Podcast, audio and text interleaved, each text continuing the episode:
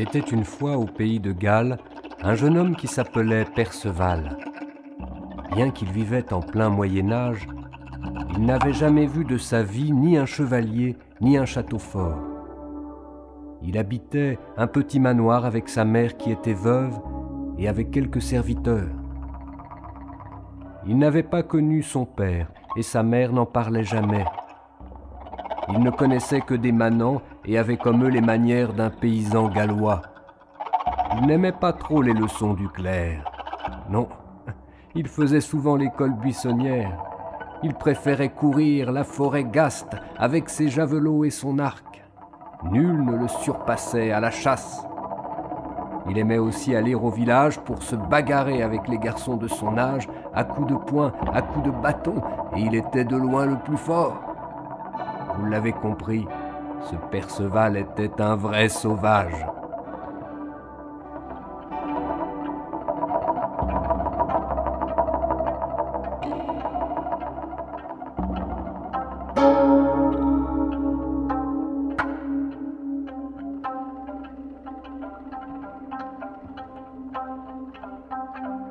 Au temps où les arbres fleurissent, les bocages, les prés reverdissent, où les oiseaux dans leur latin doucement chantent le matin, un jour se lève Perceval, impatient d'aller à la chasse. Il sort du manoir de sa mère avec ses javelots de frêne.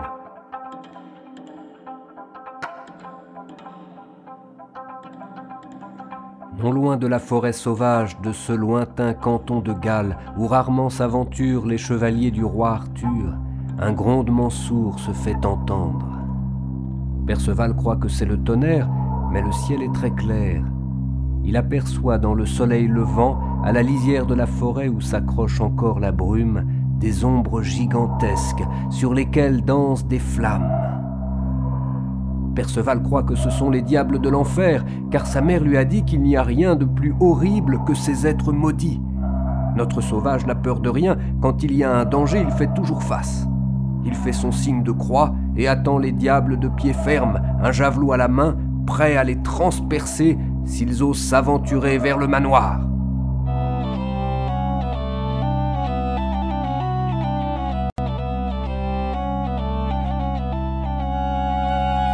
Sonnait le bois, sonnait le fer, et des écus et des haubers, les branches des chênes des charmes cognaient sans cesse contre les armes. Sonnait le bois, sonnait le fer, et des écus et des haubers, quel grand vacarme elles faisaient, les armes de ceux qui venaient. Quand Perceval les voit paraître à découvert en pleine lumière, dans leur aubert étincelant, sous leur aume clair luisant, avec leurs lances et leurs écus tout décorés d'or, d'azur, d'argent, de verre et de vermeil qui étincelaient au soleil, il croit que ce sont des anges, car sa mère disait souvent qu'il n'y a pas plus grande merveille que les créatures célestes. Et celui qui était en tête ressemblait vraiment au bel archange Saint-Michel sur le vitrail de la chapelle. Alors rencontre, Perceval court devant eux, s'agenouille. Messire les anges, je vous en prie, protégez-moi, bénissez-moi, car ma mère m'a bien appris que les anges doivent veiller sur moi.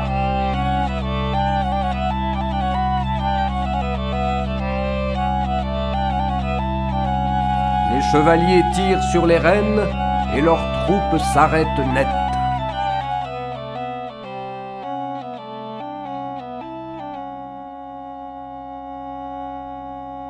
Celui qui est en tête se tourne vers les autres, leur fait un clin d'œil. C'est sans doute l'idiot du village. Puis il s'adresse à Perceval. Et mon garçon, ne vois-tu pas que nous sommes tous des chevaliers? Des chevaliers? Qu'est-ce que c'est que ça? Je n'en ai jamais vu ni même entendu parler. Ah, pauvre nigo de Gallois, sors un peu de ton trou perdu. Il faut savoir qu'un chevalier est le meilleur homme du monde. Il met sa force et tout son cœur à sauvegarder son honneur.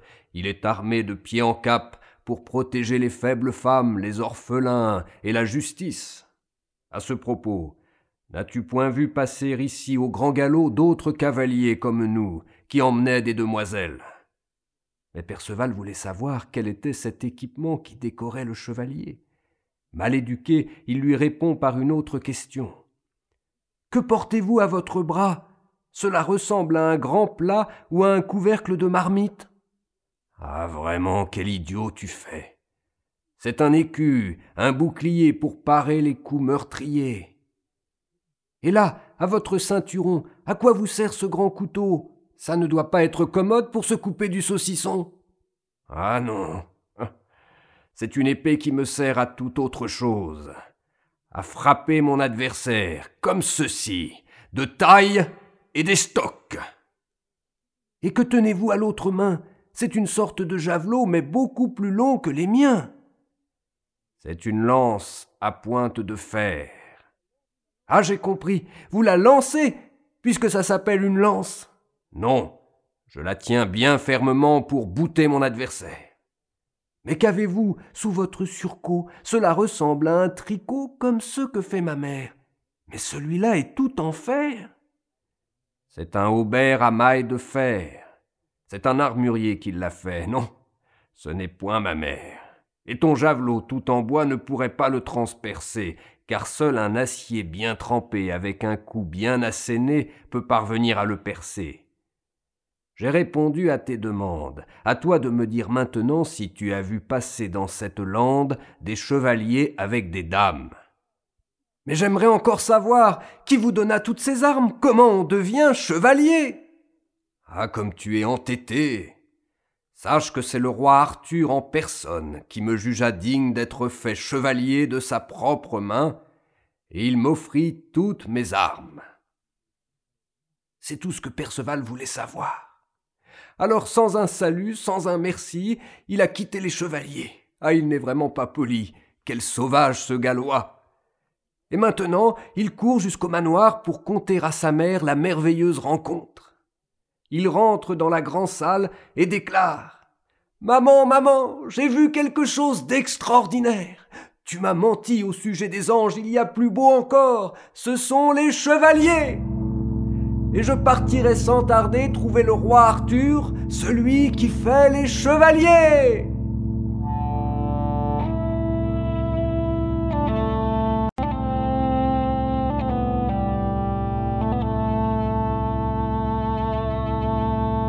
premier mot de Perceval, sa mère avait pâli.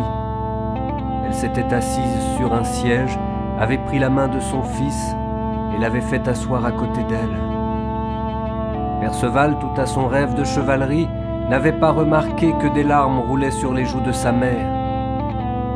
Après des soupirs et des sanglots, elle lui a dit Sache que ton père et tes frères étaient chevaliers eux aussi mais comme tous ceux de cette espèce qui veulent montrer leur vaillance, accomplir de hautes prouesses, ils meurent trop jeunes d'un coup de lance. Ton père et tes frères furent tués peu de temps après ta naissance. J'espérais qu'en ce lieu désert, jamais ne passent ces maudits êtres. J'ai demandé à tous mes gens de ne jamais te parler d'eux. Oublie ce rêve si funeste. Tu es le seul bien qui me reste ma seule raison de vivre. Ne rejoins pas la chevalerie car tu dois vivre encore longtemps pour assurer ta descendance et perpétuer notre clan. Perceval écoutait à peine ce que disait sa mère. Il se voyait déjà caracolant sur un fier destrier. Il a coupé net son discours pour annoncer qu'il partirait sur le champ trouver le roi qui fait les chevaliers. Sa mère soupira encore, sanglota, mais elle savait que c'était le destin, qu'elle n'y pouvait rien. Alors elle a retenu son fils et lui a dit fils, tu es de haut lignage et tu peux sans rougir prétendre un jour à la chevalerie, mais il faut mieux te conduire. Tu es vraiment bien trop sauvage, tu te comportes même plus mal qu'un jeune paysan gallois. Tu ne sais rien de la courtoisie si prisée à la cour du roi. Si tu te conduis comme ici, jamais tu n'y trouveras place. Je sais bien quelles sont tes manières. Tu poursuis sans cesse mes servantes pour les embrasser de force, les caresser derrière les portes. Jamais ne se conduit ainsi un véritable chevalier. Ah, si tu veux un jour entrer à la cour du bon roi Arthur, il est temps de mettre en pratique ces conseils que je vais te dire. Serre les dames et demoiselles, ne fais rien qui leur déplaise. Si jamais l'une d'elles t'aime, tu peux accepter son anneau, un baiser, mais point trop ne faut tant que tu n'es pas marié. Et ce sont là gages de fidélité. Car qui aux femmes ne fait honneur, c'est qu'il n'a point du tout de cœur. Ne fréquente pas les mauvais garçons, cherche plutôt pour compagnons les prud'hommes, les hommes sages, à leurs cheveux blancs reconnaissables. Et voici mon plus grand conseil. Va souvent dans les églises, les chapelles, prier Dieu qu'il te protège et te guide dans sa sainte lumière.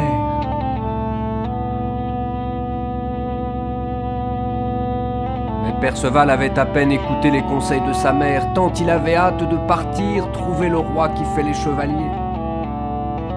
Déjà il s'équipe, prend une besace avec des provisions, une couverture pour la route, il embrasse sa mère tout en larmes, court à l'écurie, prend son cheval.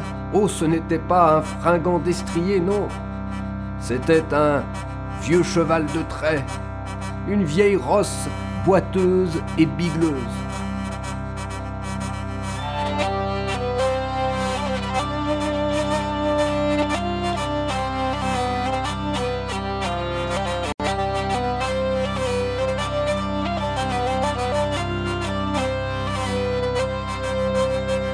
Perceval sur sa monture prend le chemin de l'aventure. Il croit avoir très fière allure pour se montrer au roi Arthur. Il tient son javelot levé comme la lance d'un chevalier. Mais au berger gallois ressemble, avec ses bras et sa chemise en grosse toile de chanvre, sa pèlerine en peau de chèvre. Il va qu'à un cas sur son cheval boiteux, par les landes désertes et les chemins boueux.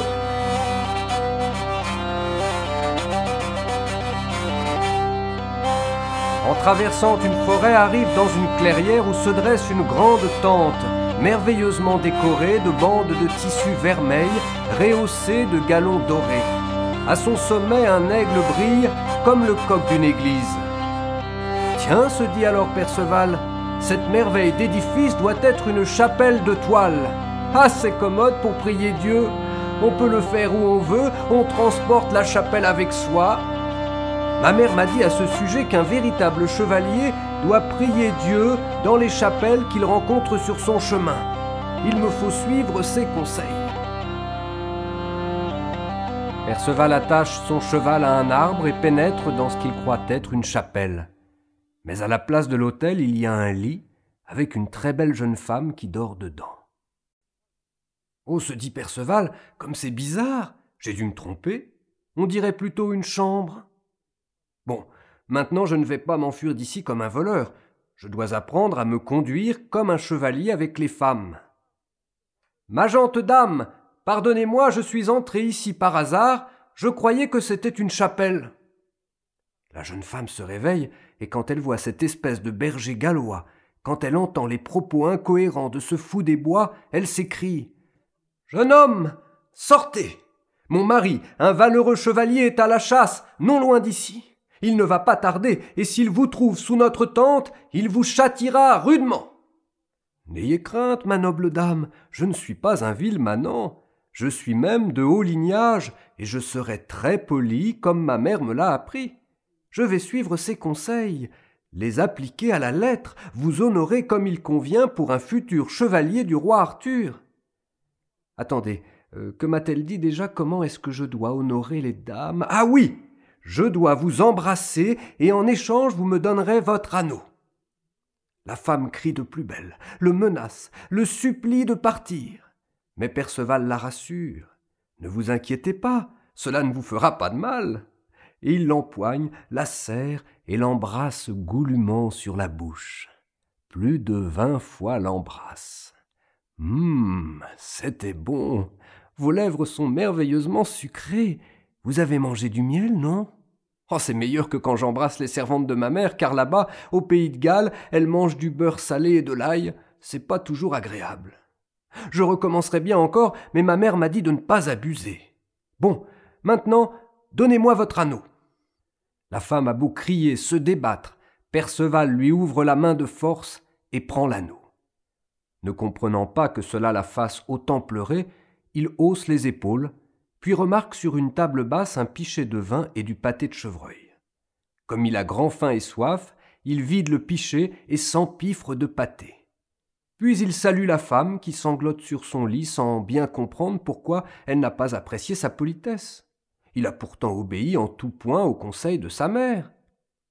Ah, les femmes, elles ne sont pas faciles à satisfaire.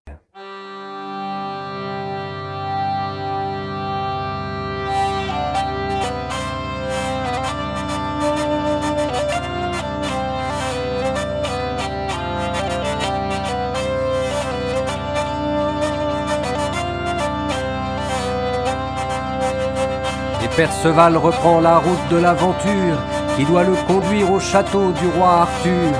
Il va qu'à un cas sur son cheval boiteux par les landes désertes et les chemins boueux. Tout à son rêve de chevalerie, le jeune sauvage est insouciant du sort de la noble dame qui l'a tourmenté. Il ne sait pas les conséquences de ses actes. Quand le mari est entré sous la tente, il a vu la robe froissée, l'anneau disparu, et qui avait bu son vin, mangé son pâté Un autre homme que lui Il a imaginé le pire, et sa femme a passé un mauvais moment.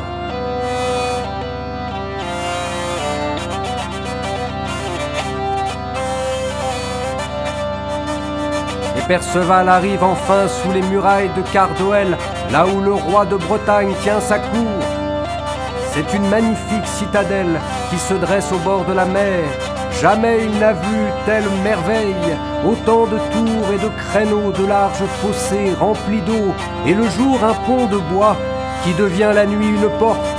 Et sur ce pont-levis, il voit un chevalier tout rutilant, avec des armes rouges vermeilles, un cheval blanc comme la neige. Oh, se dit Perceval, voilà le bel équipement qu'il me faut. J'espère que le roi en a d'autres aussi beaux que celui-là.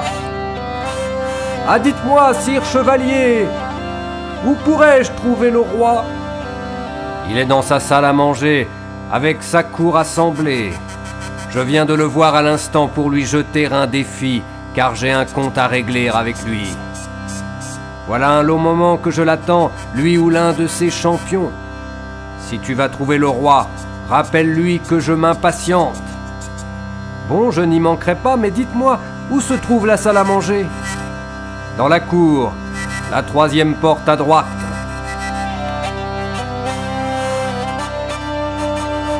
Perceval traverse le pont-levis, tourne à droite, longe le grand corps de logis.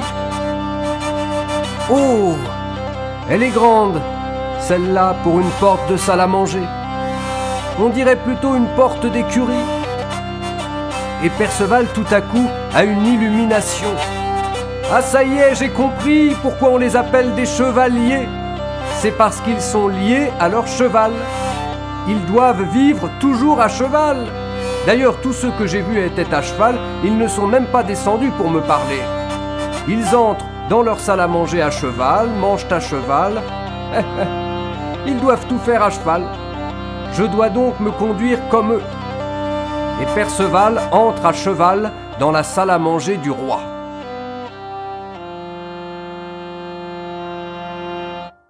Mais là, il se rend compte qu'il est le seul à cheval. Tous les autres sont assis sur des sièges, les seigneurs, les belles dames. Et bien sûr, toute cette noblesse est offusquée de voir un paysan gallois entrer à cheval dans la salle à manger du roi. Mais personne n'ose rien dire, car c'est le roi qui doit parler en premier, c'est l'étiquette de la cour.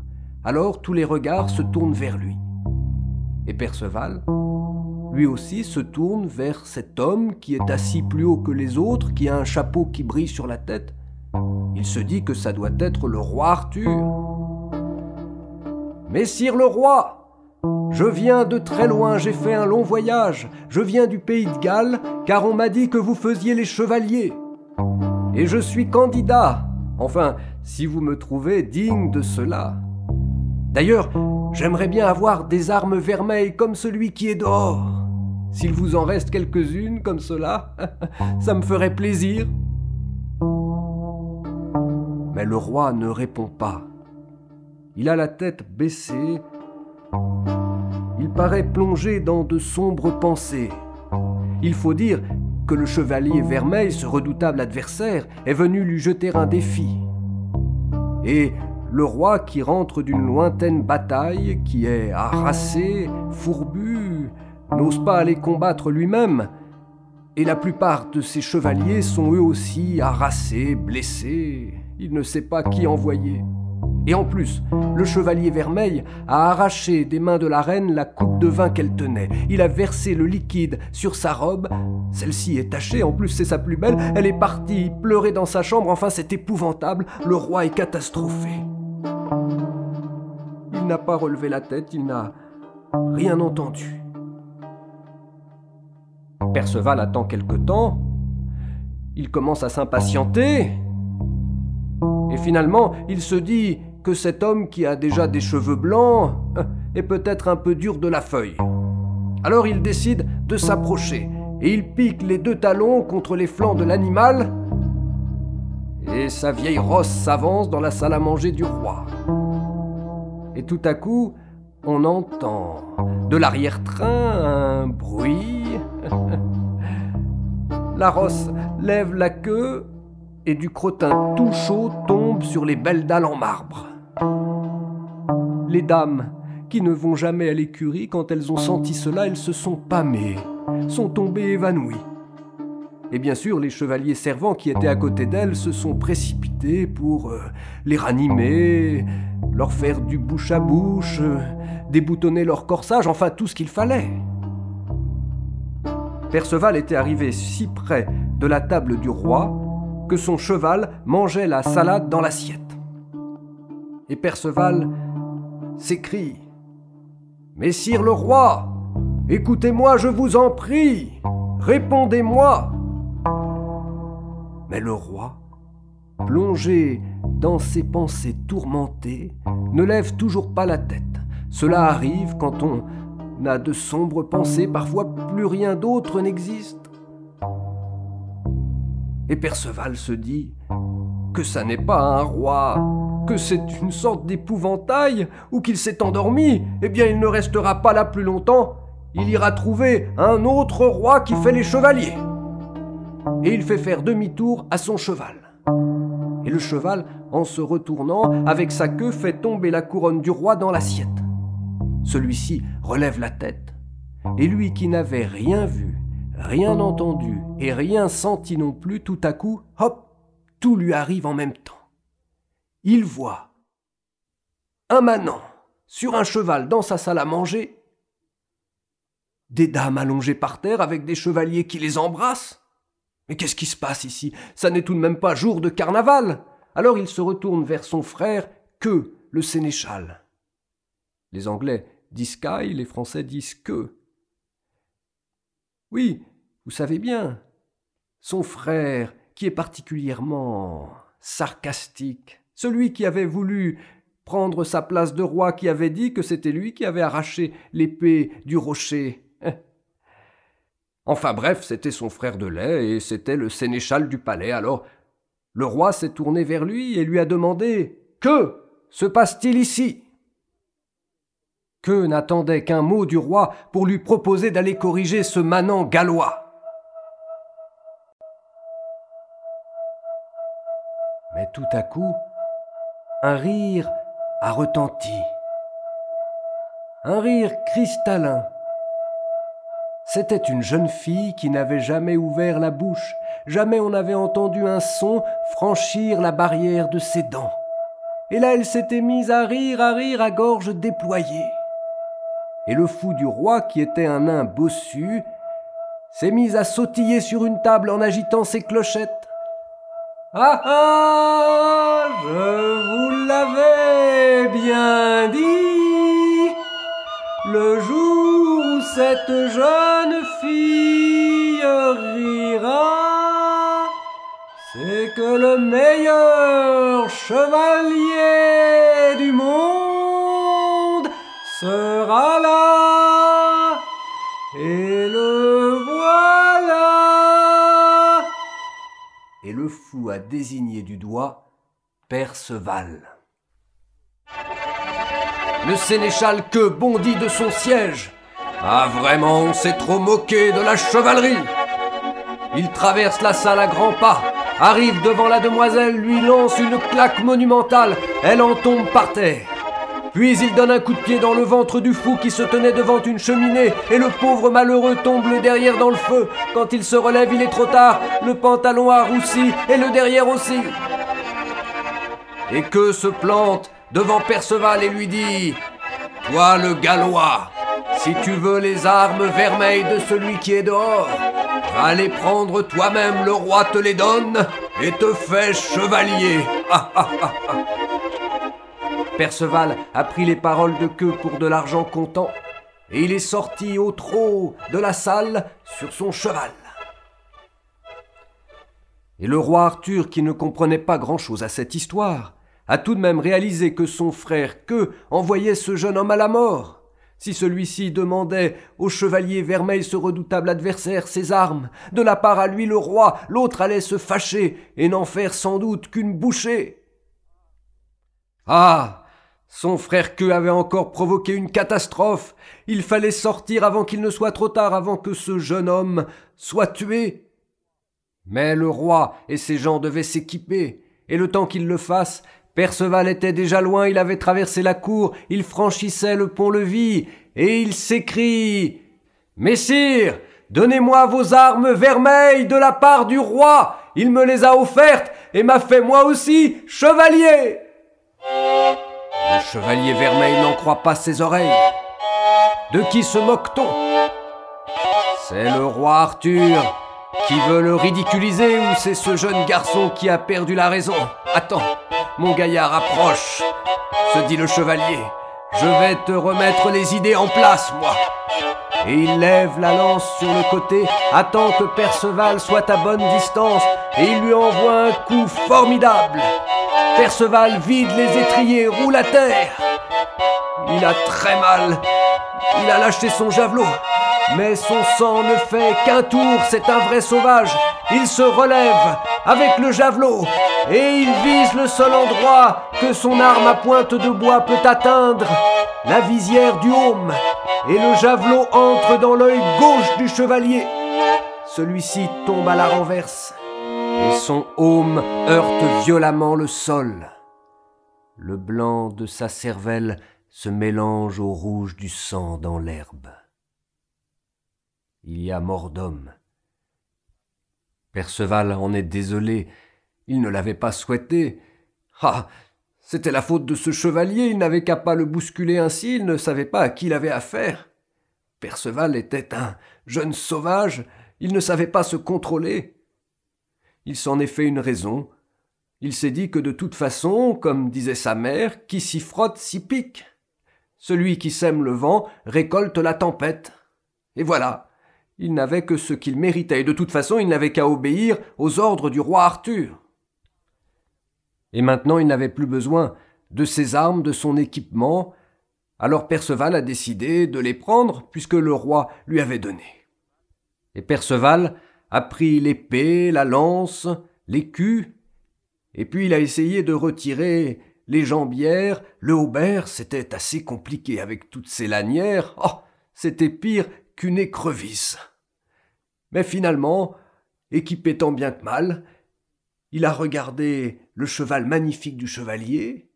Celui-ci n'en avait plus besoin non plus, alors il l'a enfourché et il a laissé à sa place sa vieille rosse, boiteuse et bigleuse qui l'avait mené jusque-là. Et il est parti au grand galop, fièrement, dans ses armes vermeilles, sur le cheval blanc comme la neige. Et quand enfin le roi Arthur est arrivé avec ses gens, il a vu un corps allongé, il a pensé que c'était le jeune Gallois qui avait été tué. Mais il a découvert que ce corps tout blanc n'était autre que celui du chevalier rouge-vermeil. Oh, a dit le roi Arthur, regardez comme c'est extraordinaire. ce jeune homme, avec un simple javelot de bois, a réussi à tuer un chevalier tout équipé si redoutable. Mais alors, le fou avait raison. C'est bien lui le meilleur chevalier du monde, celui que nous attendons depuis si longtemps, celui que Merlin nous avait annoncé, celui qui doit prendre place sur le siège périlleux de la table ronde, réparer le coup douloureux, achever les aventures du Graal et nous l'avons laissé partir sans même connaître son nom. Tout ça à cause de toi que, à cause de tes maudits tours. Eh bien, dès que nous serons frais et dispos, nous partirons à sa recherche.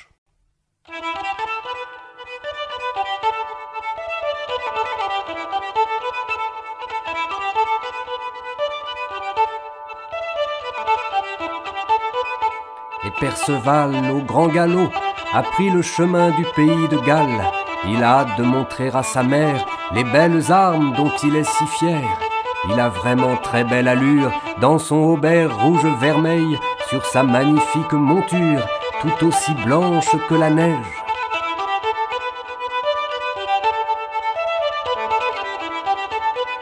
Et Perceval, sans nul arrêt, va chevauchant par la forêt, débouche enfin dans une plaine où bruite une grande rivière. Il va longtemps longeant la rive, près d'un petit château arrive. Sur le pont se tient un gentilhomme. Salut, messire le prud'homme Vous êtes sans doute un vieux sage, à vos cheveux blancs reconnaissables. Je viens chercher votre compagnie, comme ma mère me l'a appris. Le prud'homme sourit du sot qui s'est trahi par de tels mots. Il lui demande d'où il tient cet équipement mis à l'envers. Perceval, sans rien déguiser, lui raconte son histoire, comment il est devenu chevalier. Le prud'homme sourit puis déclare Ni les armes ni le cheval n'ont jamais fait le chevalier, il faut bien d'autres qualités. Savoir manier le beau langage, respecter les nobles usages, car de nos jours chevalerie toujours rime avec courtoisie. Et messire, perdez l'habitude, car c'est vraiment trop ridicule de dire que c'est votre mère qui vous a appris les bonnes manières. S'il y a une école de chevaliers, je m'y rendrai sans tarder. Il faut simplement devenir l'écuyer d'un chevalier confirmé. Puisque vous êtes de haut lignage, je ferai volontiers votre apprentissage. Et Perceval est resté près d'une année auprès de ce gentilhomme qui s'appelait Gornement de Gore et avec lui il a appris non seulement à manier les armes, l'épée, la lance, le bouclier, à faire manœuvrer son destrier, mais aussi les nobles usages, accompagnés du beau langage, à toujours être bien courtois avec les dames, les demoiselles, mais aussi avec l'adversaire, ne jamais frapper en traître, ne point poser de questions indiscrètes.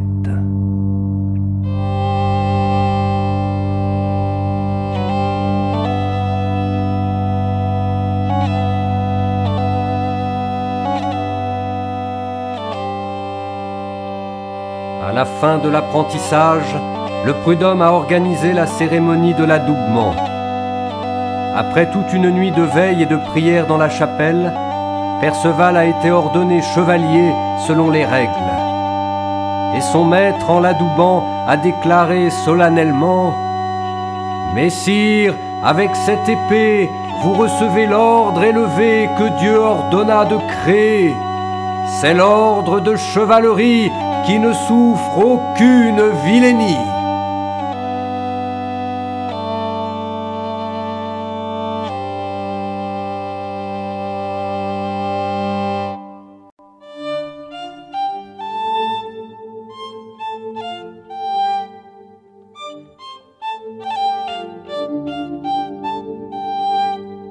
Perceval, au grand galop, chevauche vers le pays de Galles.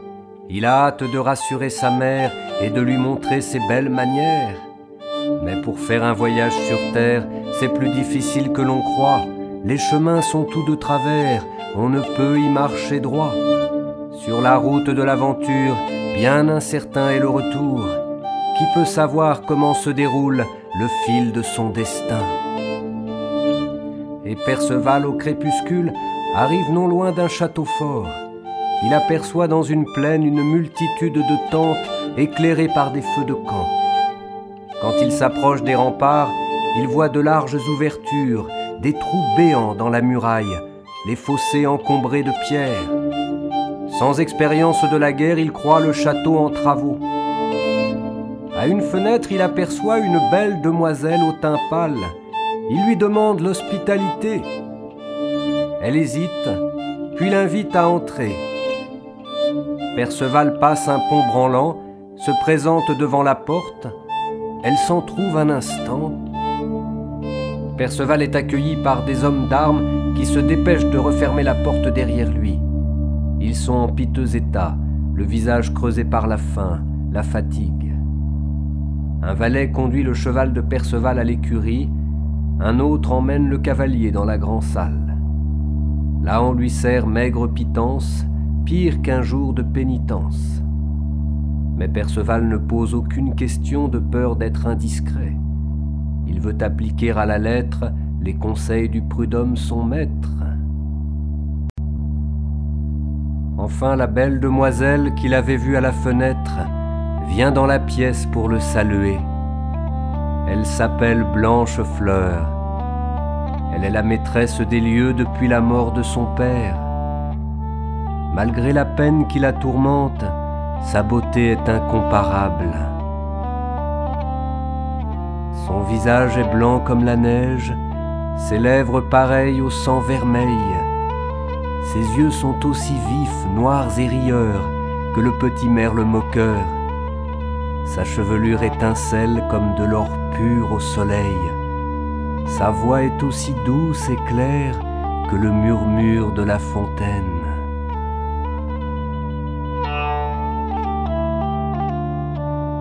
Perceval croise le regard de l'adorable blanche fleur, il sent battre son cœur contre la cage de sa poitrine comme un oiseau prisonnier qui voudrait s'envoler vers elle. Le rouge lui monte au visage, il ne peut prononcer un mot, et Perceval reste muet, le nez baissé dans son écuelle. Il se fait tard et un valet conduit le gallois à sa chambre. Mais Perceval a bien du mal à s'abandonner au sommeil, ah il ne cesse de songer à l'adorable blanche fleur. Soudain, un bruit lui fait ouvrir les yeux. Il ne sait s'il rêve encore ou s'il est éveillé. Elle se tient là, dans sa chambre, en chemise de nuit, une chandelle à la main. Vous vous êtes sans doute trompé de chambre, mademoiselle. Non, dit-elle, je viens vous trouver en tout honneur pour votre bien. J'ai oublié de vous faire promettre de quitter ma demeure avant l'aube, sinon il vous arrivera malheur. Il répond qu'il n'a commis aucune faute, qu'il n'a peur de rien ni de personne. N'avez-vous point remarqué, dit-elle, que le château est assiégé? C'est l'armée du cruel baron qui a pour nom Clamadeux des îles. Depuis longtemps il désire ma main. Mais comme j'ai refusé et que mon père m'a soutenu, il nous a attaqués pour me prendre de force. Mon père est mort dans la bataille, ainsi que beaucoup de nos gens. L'armée de Clamadeux des îles a ouvert une brèche dans la muraille. Je n'ai plus que cinquante hommes d'armes, dehors ils sont plus de trois cents. Demain ce sera l'assaut final et tous les hommes de ce château seront massacrés. Et pour échapper à ce maudit baron, je me jetterai d'une tour. Quant à vous, promettez-moi de partir avant qu'il ne soit trop tard. Ne me faites pas regretter mon hospitalité. Perceval se redresse dans son lit et déclare Tout n'est pas perdu, il reste une issue. J'ai un plan qui pourrait marcher. Nous allons attaquer leur camp avant l'aube, les surprendre dans leur sommeil, et si je peux me battre en duel avec leur chef et le vaincre, alors vous serez libre d'épouser qui vous voulez. Elle s'assoit sur le lit, lui prend les mains, le supplie de ne pas faire cela, c'était trop dangereux, sans doute il serait tué. Il répond qu'il préférait mourir plutôt que de la voir souffrir. Comme elle grelottait dans sa fine chemise de lin, de froid, mais surtout de chagrin, il lui met la courte pointe sur les épaules, l'entoure de ses bras, la console, lui murmure de douces paroles, le visage tout contre le sien.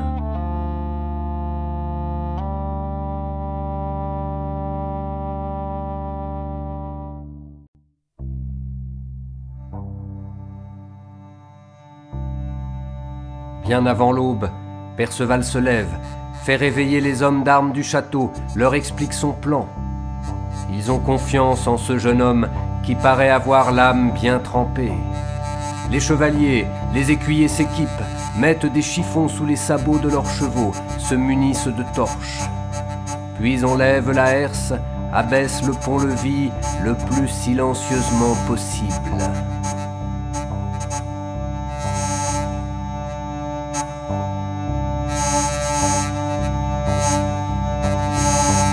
Et alors Perceval a pris la tête des chevaliers. Ils se sont élancés dans la brume matinale.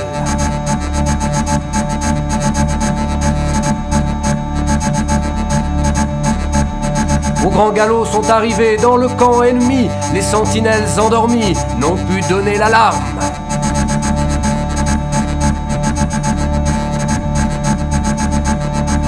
Ils ont lancé des torches les tentes se sont enflammées, ont brisé les enclos, les chevaux se sont échappés.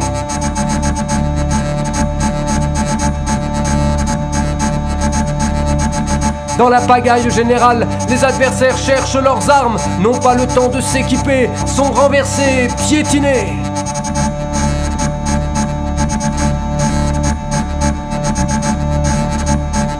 Perceval aperçoit enfin la tente où flotte l'étendard du baron Clamadeux des îles. En un éclair y arrive. Le baron est dehors à moitié dévêtu. Il réclame ses armes, mais ses valets ont disparu. Perceval pourrait lui fracasser le crâne d'un seul coup d'épée. Messire, nous allons nous battre en combat singulier, et le vaincu de ce tournoi, de ces lieux, se retirera. Prenez le temps, équipez-vous, l'un des miens vous assistera.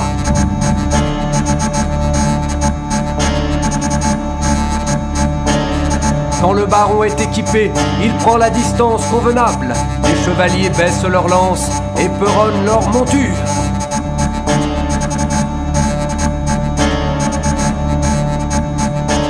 Le choc est terrible, les adversaires roulent à terre. D'un bond sont debout, déjà l'épée siffle dans l'air. Pluie de coups redoutables, hurlement du métal. Au jeu des armes, ils sont de même taille. Les autres chevaliers font cercle autour d'eux. Leur sort dépend de ce duel. Personne ne sait qui va vaincre.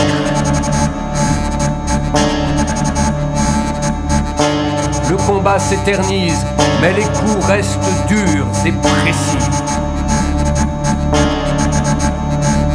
Morceaux d'écu, mailles de fer jonchent le sol de toutes parts. Le fer mord la chair, le sang vermeil ruisselle sur les hauberts. Mais soudain le baron, d'un coup formidable, brise l'épée de Perceval et aveuglé par la sueur, le sang qui coule dans ses yeux, il continue de frapper comme un bûcheron au travail.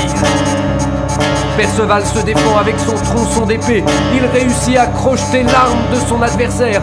Il le désarme et emporté par la fureur du combat, il va lui planter son morceau de métal dans la gorge. Mais il se souvient des paroles de son maître en chevalerie. Tu ne tueras point un adversaire désarmé. Alors il jette au loin son tronçon d'épée. Le baron met un genou à terre, délace son aume, le retire et dit Messire, je vous en prie, ramassez mon épée et tranchez-moi la tête. Je ne peux vivre avec cette honte d'avoir été vaincu par un blanc-bec. Perceval ravale sa salive et déclare Non, messire, je ne vous tuerai point, et je veux que votre honte vous ronge le foie. Vous irez porter votre honte jusqu'à la cour du roi Arthur. Vous conterez au roi tout le mal que vous avez fait. Il vous jugera, il fera de vous ce qu'il voudra. Vous lui direz aussi que c'est Perceval le Gallois qui vous a loyalement vaincu. Vous lui direz également que je ne viendrai pas à sa cour tant que je n'aurai pas désarçonné son frère que pour le punir d'avoir giflé la demoiselle, car un chevalier ne se conduit pas ainsi avec les dames.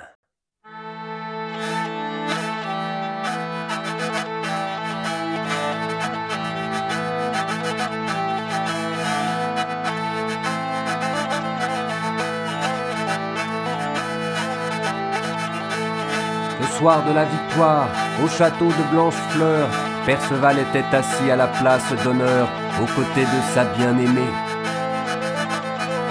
Au cours du banquet, ils ont échangé solennellement leurs anneaux, ont fait promesse de mariage. Puis un ménestrel les a fait danser une partie de la nuit au son de la vielle.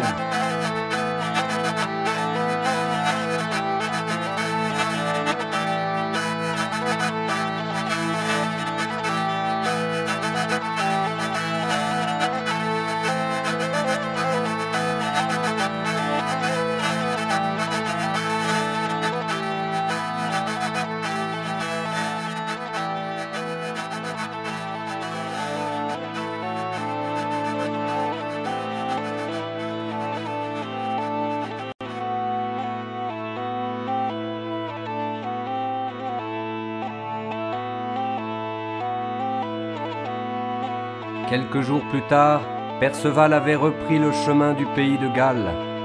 Il voulait rassurer sa mère et surtout l'inviter à son mariage.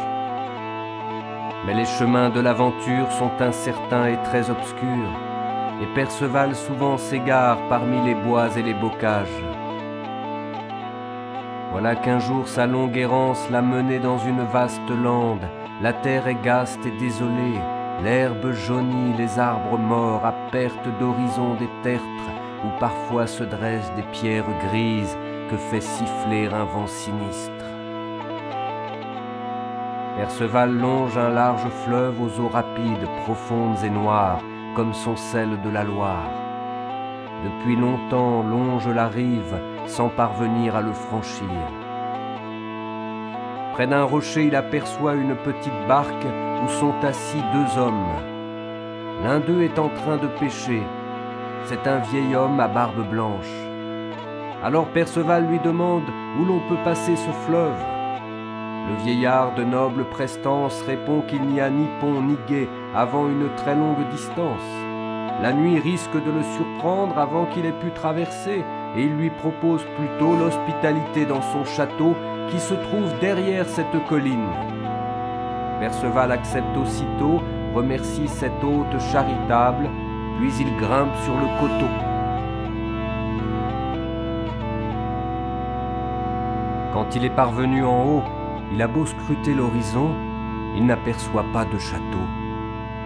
Il pense qu'on s'est moqué de lui, et il va faire demi-tour quand soudain une lueur blanche accroche son regard. Il y a bien un grand château tout auréolé de brume, aux murailles étincelantes dans la lumière du couchant. Non, il ne comprend pas pourquoi il ne l'avait pas vu avant.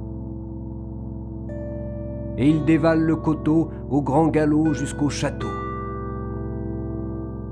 Cet édifice est bien plus beau que celui du roi Arthur. Il est fait de pierres de taille aussi blanches que la neige. Dès qu'il franchit le pont-levis, des valets richement vêtus s'empressent de le servir. L'un s'occupe de son cheval, l'autre le conduit dans une salle toute carrelée où l'attend un grand baquet fumant. Il faut savoir qu'un chevalier qui a longtemps chevauché a bien besoin d'un bain pour être présentable et aller à table.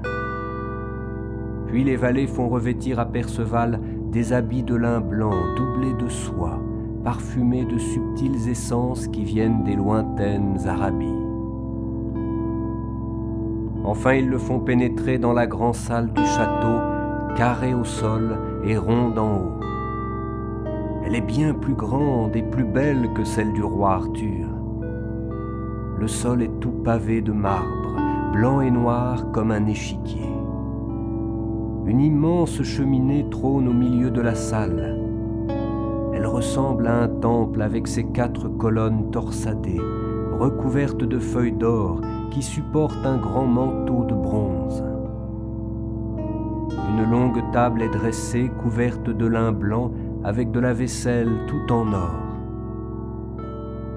Le vieillard qui pêchait tout à l'heure est assis à la place d'honneur. Il est somptueusement vêtu à la manière d'un roi fait signe à Perceval d'approcher et lui dit Pardonnez-moi, messire, de ne pas me lever pour vous accueillir. mais une douloureuse blessure m'empêche de marcher. Venez, prenez place à mes côtés. Perceval s'assoit à la table. Il aimerait savoir de quel royaume ce vieil homme est le souverain, mais il n'ose pas poser de questions indiscrètes. Il se souvient des paroles de son maître en chevalerie. Tu ne dois pas importuner ton hôte. Et Perceval veut être un parfait chevalier. Alors, il ne demande rien. Il attend qu'un serviteur apporte quelque chose, car il voit que devant lui la coupe et l'assiette sont vides, et il a grand faim et soif après avoir autant chevauché. Enfin, petite porte s'ouvre sur le côté. Perceval voit entrer un jeune homme tout de blanc vêtu qui tient une lance dont la pointe est dressée vers le ciel. Et de cette pointe toute blanche perlent des gouttes de sang vermeil, comme si la lance elle-même saignait. De sang coule tout le long du manche sur les mains blanches du jeune homme, et elles tombent sur le sol où elles disparaissent sans laisser de traces. Perceval ressent une grande douleur en voyant passer cette lance qui saigne. Il aurait voulu savoir pourquoi elle saignait ainsi, il n'ose pas poser de questions indiscrètes, lui qui veut être un parfait chevalier. Alors il ne demande rien. Et le jeune homme et la lance quittent la pièce, disparaissent par une autre porte.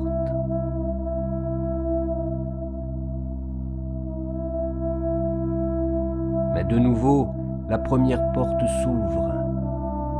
Et cette fois, c'est une jeune fille qui entre elle aussi tout de blanc vêtue, mais on voit à peine son visage car elle tient dans les mains une grande coupe qu'on appelait en ce temps-là un Graal. Et la lumière qui émane de cette coupe est si éblouissante qu'elle éclipse la clarté des chandelles comme fait le soleil pour la lune et les étoiles. Et quand Perceval est baigné par cette lumière, il a l'impression que le temps s'est arrêté, comme s'il était au paradis, comme s'il était auprès de sa bien-aimée.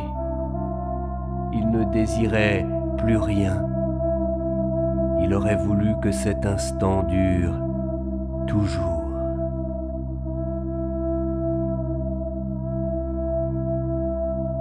Mais la jeune fille et la coupe ont quitté la pièce. La lumière s'est éclipsée et le temps s'est remis à couler. Perceval sent qu'il a grand faim et soif. Il baisse la tête et il voit que sa coupe et son assiette sont remplies. Et quand il goûte la nourriture, jamais il n'a rien mangé d'aussi exquis.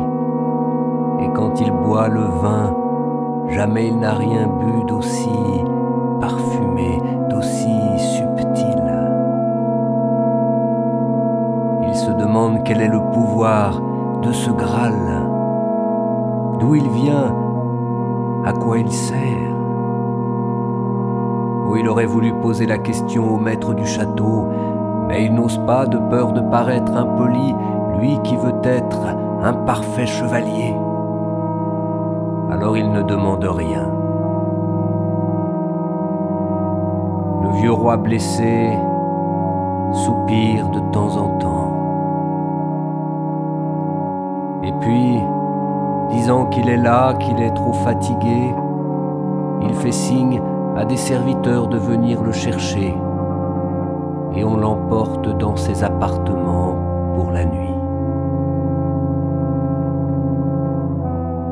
On conduit aussi Perceval dans une chambre et là, comme pour se rassurer, il se dit que demain, il demanderait à quelqu'un quels sont les mystères qu'il a vus cette nuit et ainsi le maître du château ne saurait pas qu'il a été indiscret.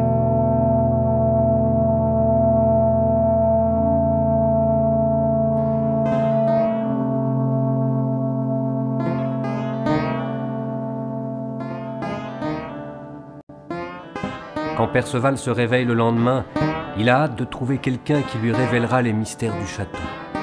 Il s'habille, sort de la chambre, parcourt le corridor, descend le grand escalier, traverse des salles, mais il ne rencontre personne. Il va dans les cuisines, elles aussi sont vides.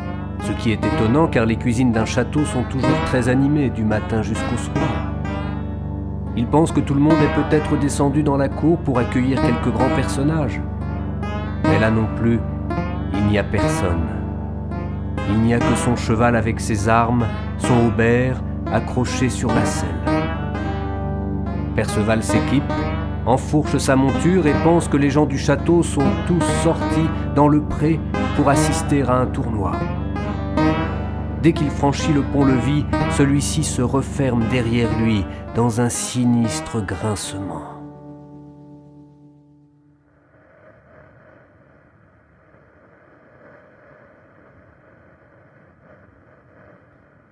Les abords du château sont déserts. Perceval se retourne, demande qui a fermé le pont-levis, qu'il se montre, qu'il lui réponde. Personne n'a répondu. Nul ne s'est montré. Perceval croit entendre alors le son du corps dans les bois tout proches. Il pense que les gens du château y mènent une grande chasse, et il s'enfonce à vive allure dans la forêt obscure. Il voit des traces sur un sentier, les suit des heures durant sans rencontrer âme qui vive, et il se perd dans la forêt sauvage, impénétrable, il doit souvent se frayer un passage à coups d'épée à travers ronces et fourrés. Et ce n'est qu'à la nuit tombée qu'il sort enfin de la forêt. Il est face à la grande lande déserte, parsemée de tertres dénudés où siffle un vent sinistre. Longtemps Perceval longe les bois sans trouver trace du château aux blanches murailles. Soudain le froid le pénètre, le glace jusqu'à la moelle, et la neige se met à tomber. À la lisière de la forêt, Perceval aperçoit une hutte de charbonnier. Il s'y réfugie avec son cheval pour la nuit.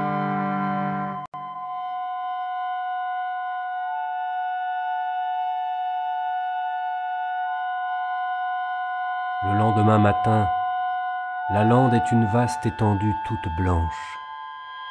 La neige a tout recouvert pendant la nuit. Tous les chemins, toutes les traces sont effacées. Perceval monte en selle et se met à errer lamentablement. Des cris d'oiseaux effrayés lui font tourner la tête. C'est un vol d'oies sauvages pourchassé par un faucon. Le rapace fond sur l'une d'elles, la frappe violemment et elle tombe dans la neige. Perceval, qui est affamé, désire s'en emparer, mais quand il arrive sur les lieux, l'oie à peine blessée avait pu prendre son envol. Perceval ne trouve dans la neige que trois gouttes de sang vermeil. Il s'attarde à les contempler, la tête appuyée contre sa lance, car le sang et la neige ensemble lui font penser au visage de blanches fleurs, sa bien-aimée. Ses lèvres rouges vermeilles sur sa peau blanche comme la neige. Et dans cette blancheur étincelante, il lui semble voir aussi la coupe éblouissante, les gouttes de sang qui coulent de la lance. Et Perceval reste immobile à contempler cette image où se confondent les mystères de l'amour et du Graal.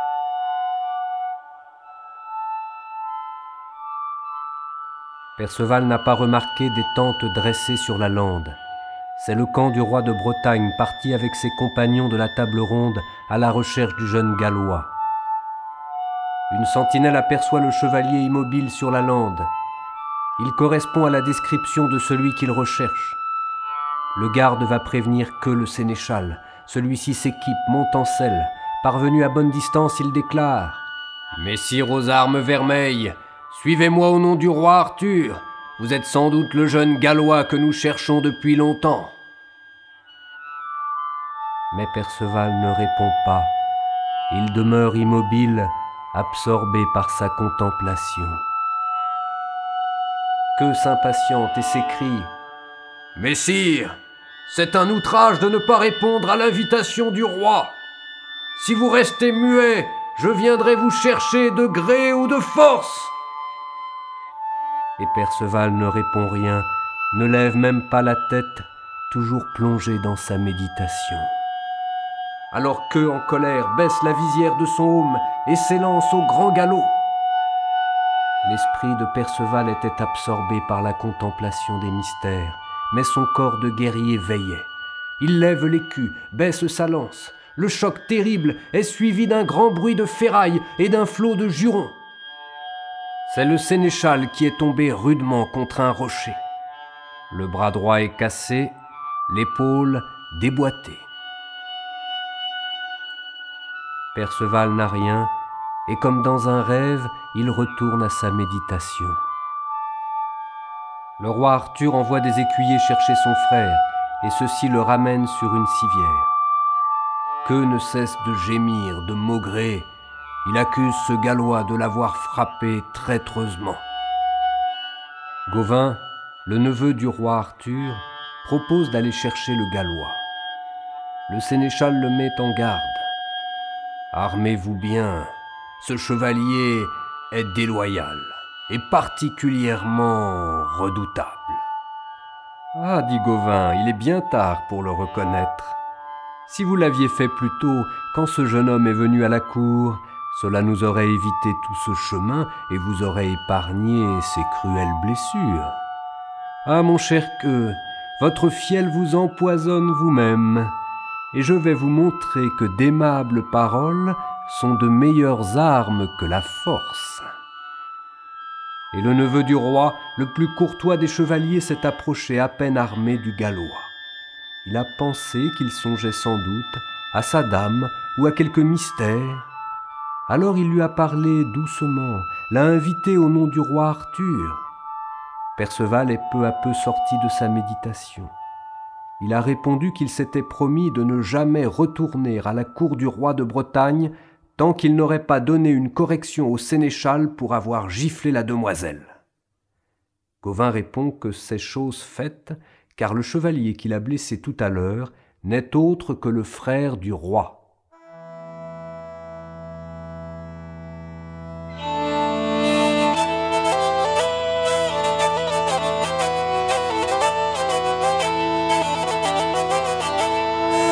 Ainsi que Gauvin, avec la seule courtoisie, a ramené Perceval devant le roi de Bretagne.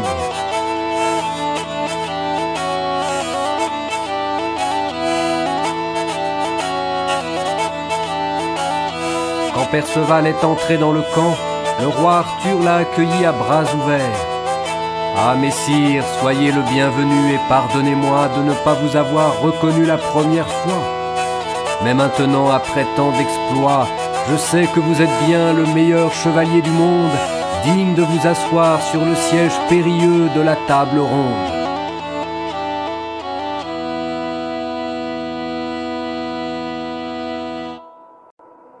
Un étrange bruit de sabots retentit à l'entrée du camp.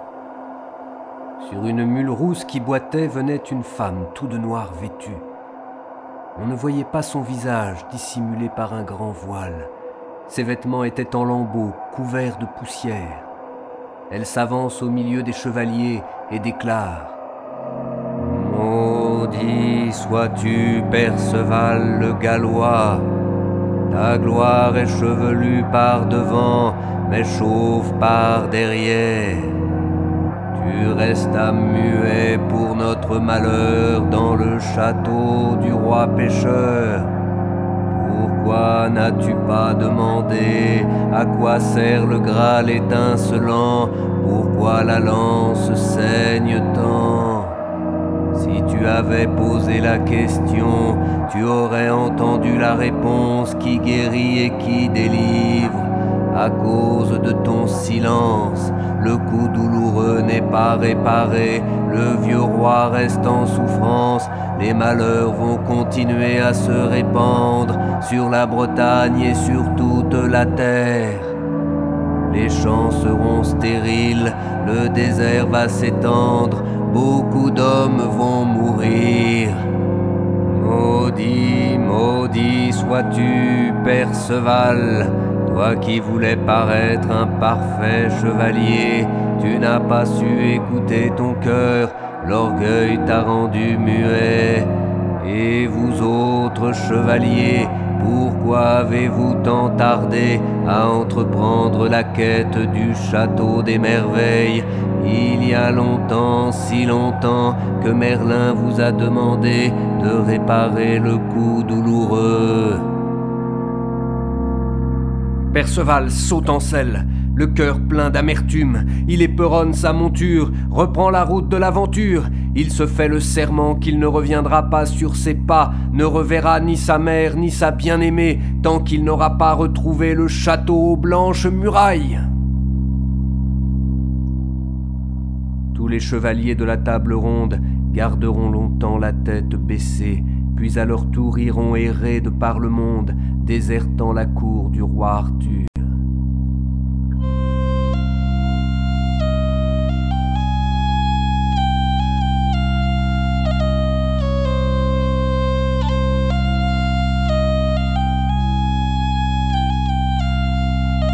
Ici commence la quête du Graal, la longue errance des temps aventureux.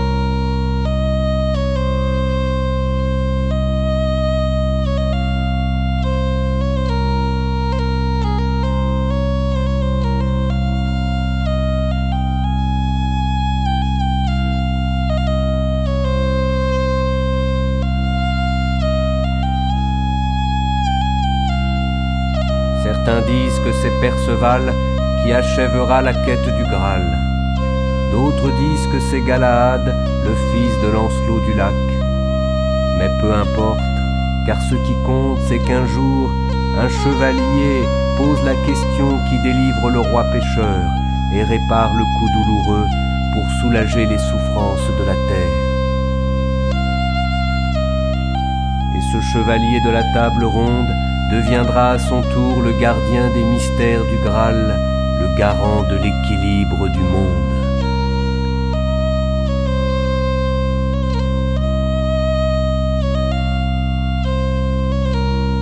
Mais ceci est une autre histoire, son fil serait long à dérouler, à démêler.